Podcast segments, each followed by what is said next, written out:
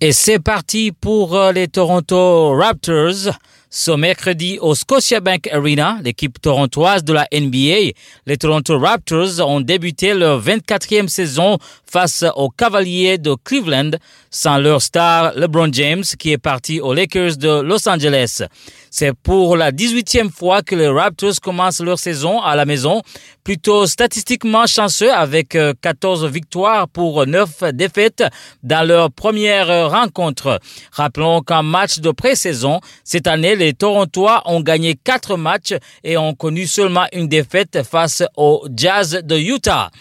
En été chargé pour l'équipe de Toronto, c'est plutôt euh, en été chargé donc pour euh, le président Masai Ujiri, président des Raptors avec l'acquisition de l'un des meilleurs défenseurs de la ligue, Kawhi Leonard ainsi que son ancien coéquipier Danny Green, tous venus de l'équipe des San Antonio de Spurs.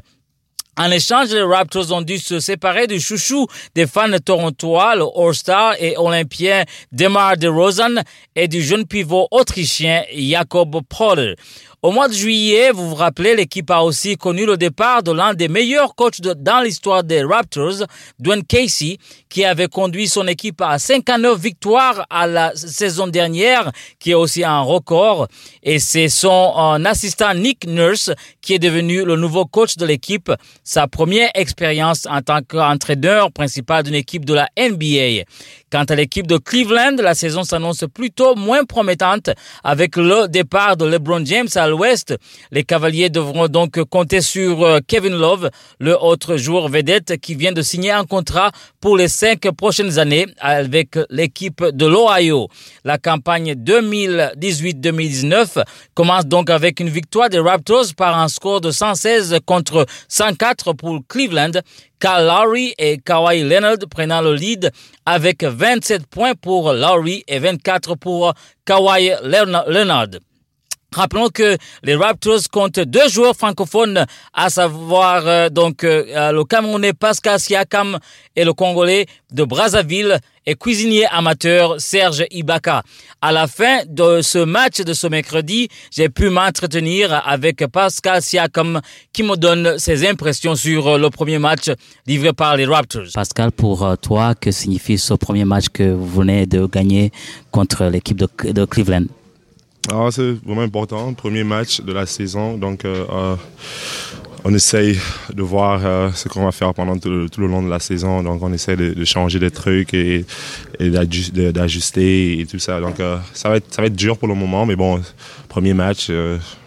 Et, avec le temps, ça va, ça va être meilleur. Et, et pour toi, personnellement, est-ce que tu es satisfait de ta performance aujourd'hui?